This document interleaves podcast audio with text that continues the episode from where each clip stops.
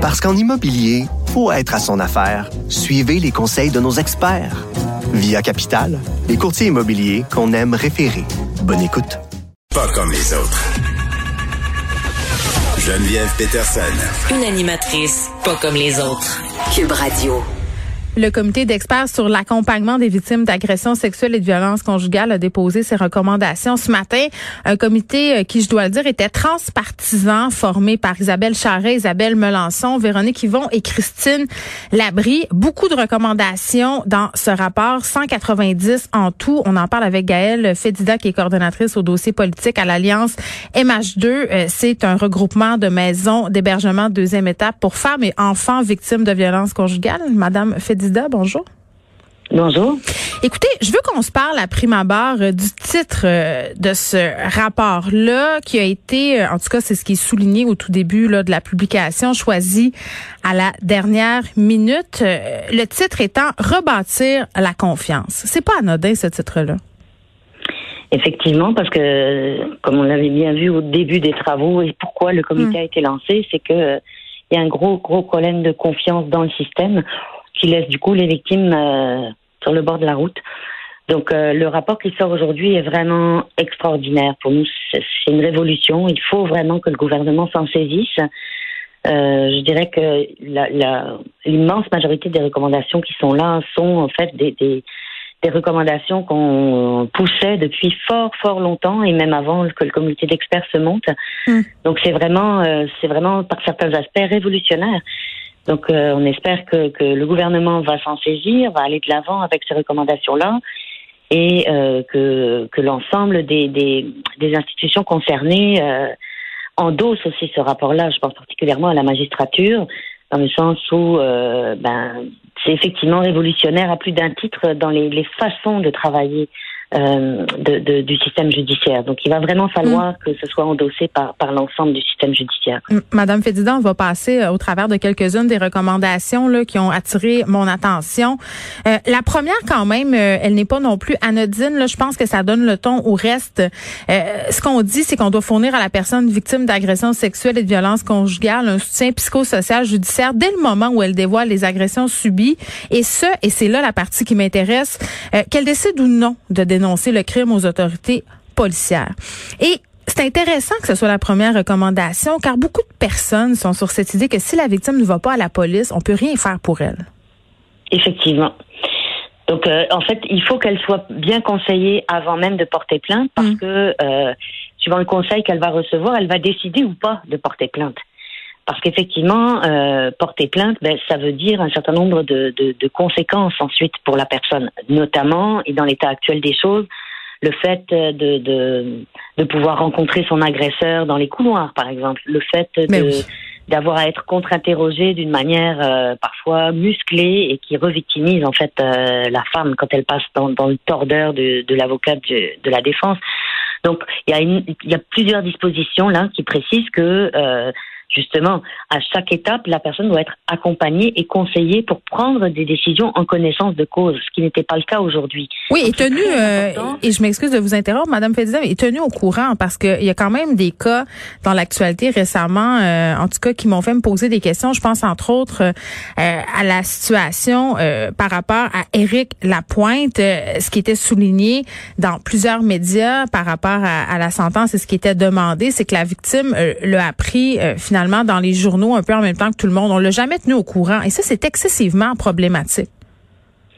Effectivement, c'est très problématique parce que les femmes, euh, ben, quand monsieur va, ressortir, hmm. c'est une des caractéristiques de la violence conjugale post-séparation, c'est que justement, c'est pas parce que la, femme est séparée que la violence s'arrête. Donc c'est extrêmement important de pouvoir euh, toujours avoir l'information et c'est effectivement ce que prévoient euh, les experts ici. Hmm. C'est vraiment à chaque chaque chaque étape de la procédure. En fait, à chaque fois qu'elle a à prendre une décision, il faut qu'elle puisse la prendre de manière éclairée, donc avec hmm. euh, la, la, possibilité de comprendre les tenants et les aboutissants de son de son geste judiciaire. Et donc ça, c'est vraiment vraiment très important.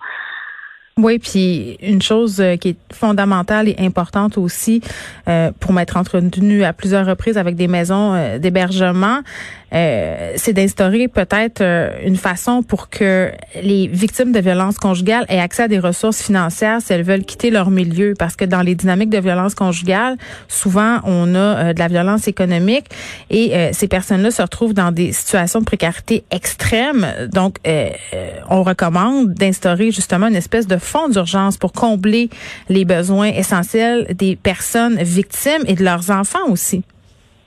Oui, ben là, on va miser beaucoup sur la réforme de l'IVAC qui vient d'être proposée. Honnêtement, on n'a pas encore eu le temps de l'examiner en profondeur, hmm. mais certainement que le, dans les recommandations du rapport d'experts, il y a de quoi orienter euh, le travail du ministre Jean Barrette en ce sens-là. Hmm. Euh, oui, ça, fait partie de, tout ce qui est la révision de, de l'IVAC. Après ça, ils ont aussi euh, prévu un fonds d'urgence, euh, vraiment ça pour, les premiers premiers jours. Ouais. Et là-dessus, euh, c'est sûr que en, agression sexuelle, c'est probablement très pertinent. En violence conjugale, on va rester comme. Madame Fedida, est-ce que vous êtes toujours là? Oui, excusez-moi. Oui, on, vous a perdu un petit peu. vous nous parliez de ce fonds d'urgence qui est spécialement dédié aux premiers jours. Oui, au premier jour. Donc pour les victimes de, de violences conjugales, euh, ce fonds d'urgence-là, il peut être intéressant quand il n'y a pas suffisamment de place dans les mm. maisons, mais euh, il faudra bien faire attention à comment il est, euh, à quoi il sert, parce qu'on a notamment entendu parler de, de pouvoir offrir des nuitées d'hôtel en urgence. Ah, mais ça, ça peut être dangereux. Mais ça, ça peut être dangereux. C'est ça, il faut de l'argent pour euh, pour les ressources euh, euh, comme les vôtres. Puis je parlais avec Monsieur Simon Jolin Barrette la semaine dernière par rapport à ce tribunal spécial qui serait dédié aux victimes d'agressions sexuelles et de violences conjugales. Ça fait partie des recommandations. Mais moi, j'ai envie de vous entendre, Madame Fedida, sur la garde d'enfants. parce que c'est quand même une aberration là, que certains juges tiennent pas toujours compte de la violence conjugale lorsque vient le temps d'accorder du temps de garde ou des droits de visite à un conjoint violent. Oui, et c'est justement ce que vise à éviter le tribunal unifié, dans le sens où les juges et les différents euh, paliers de compétences judiciaires vont devoir se parler.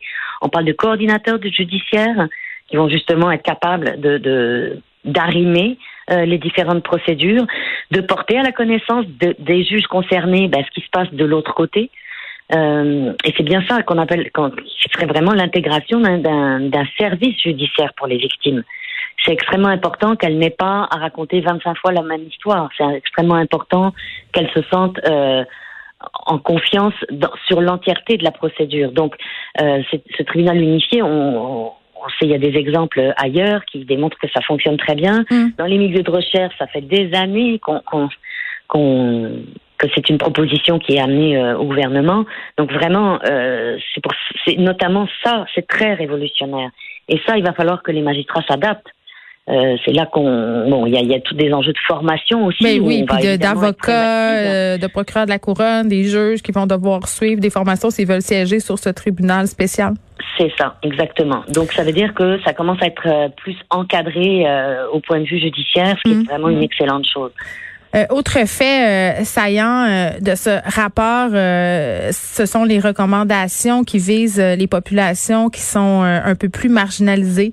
je pense entre autres aux communautés LGBTQ+, aux hommes abusés sexuellement, des personnes qui n'ont pas de statut, des personnes issues des communautés ethno-culturelles. Il me semble que ça allait de soi, mais qu'il fallait mettre des mots pour le dire. Oui, ben en fait c'est ça. Pour nous, il y a beaucoup de choses là-dedans qui vont de soi et on le dit depuis longtemps. Donc euh, c'est vraiment euh, vraiment utile que ce soit euh, proclamé aujourd'hui et surtout, comme vous le mentionniez en tout début là, et puis qui a été très très rappelé dans la conférence de presse aussi, mm. c'est un travail transpartisan. Donc là, il y a pour nous, il n'y a pas de raison que le gouvernement n'aille pas de l'avant. Il a le soutien de l'ensemble des partis politiques là-dedans. Donc c'est ça aussi qui va aider à, à, faire atterrir ce, ce, ce rapport-là dans le concret c'est que euh, ça ne sera pas des batailles politiques à l'Assemblée. Là. Le gouvernement, il n'aura pas besoin d'aller euh, déchirer sa chemise pour euh, pour mettre ça en place. Tout le monde est d'accord. Je, pense qu'il y a une volonté euh, politique euh, d'avancer, de faire les choses autrement, puis d'apporter les réformes nécessaires. Sauf qu'il n'y a pas, par exemple, dans le rapport d'échéancier. Ça, c'est peut-être ce qu'on aurait souhaité là, parce que on fait plein de recommandations, 190 pour être plus précise, et on peut se douter que ça va prendre quand même un certain temps avant qu'elles soient mises en place ces recommandations-là. C'est peut-être là où je trouve peut-être que le bas blesse au niveau de cette absence euh, d'échéancier. On a un momentum en ce moment, puis il faut s'en saisir. Tout à fait. Puis on est euh, on est bien d'accord avec vous. Puis je pense que déjà nous on va être euh, très vigilantes et puis continuer à l'étalonner. Hmm. Puis là quand même c'est un exercice transpartisan, mais là les, les, les députés d'opposition ont bien dit clairement ce matin qu'elles elles allaient s'atteler aussi à, faire atterrir ce rapport. Donc je, je pense que ça va être difficile euh, de traîner des pieds. Alors, voilà, on s'y attend quand même de mm. certains, évidemment, ça ça va pas aller tout beau, tout rose, tout seul. Mm. Mais la volonté politique est tellement forte qu'on pense que cette fois-ci, c'est la bonne. Là. Ben, on l'espère. C'est vraiment beaucoup, beaucoup d'espoir, ce, ce, rapport. Oui, puis on termine, Madame Fédida, parce que je m'en voudrais de pas le faire. Là. Moi, j'ai appris un truc euh, en lisant euh, ce rapport-là. Euh, c'est qu'il existe une charte canadienne des droits des victimes. Puis personnellement, là, je l'ignorais. Je ne savais pas que cette charte existait. Ça, il faudrait quand même mettre ça un peu de l'avant. Effectivement, d'ailleurs, on a des collègues, euh, l'association Plaidoyer Victimes, qui qui, euh, qui travaillent euh, à ça. Et je pense qu'ils étaient aussi présents sur le sur le, le comité d'experts. Donc leur expertise par rapport à, à, la charte, effectivement, a aidé à à structurer le, le, le, chapitre qui concerne l'application de la charte des droits ici au Québec par par les autorités judiciaires québécoises. Tout à fait. Et oui, ça existe, puis depuis longtemps. Donc il y a déjà des moyens là-dedans hmm. aussi qu'il faudrait mettre en œuvre. Et c'est très bien que euh, le, le, rapport ne se soit pas contenté de de dire les meilleures pratiques, mais aussi hmm. euh, le, le, droit qui existe déjà et qui n'est pas appliqué.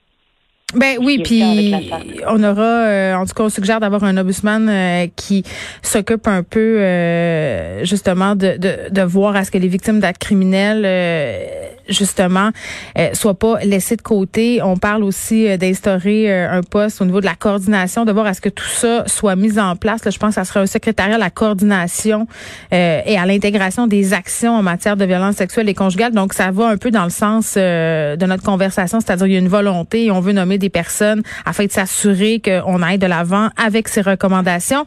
Gaëlle Fédida, merci qui est coordonnatrice au dossier politique de l'Alliance MH2. On se parlait de la remise de ce rapport transpartisan ce matin qui concerne les euh, victimes de violences conjugales et de violences sexuelles.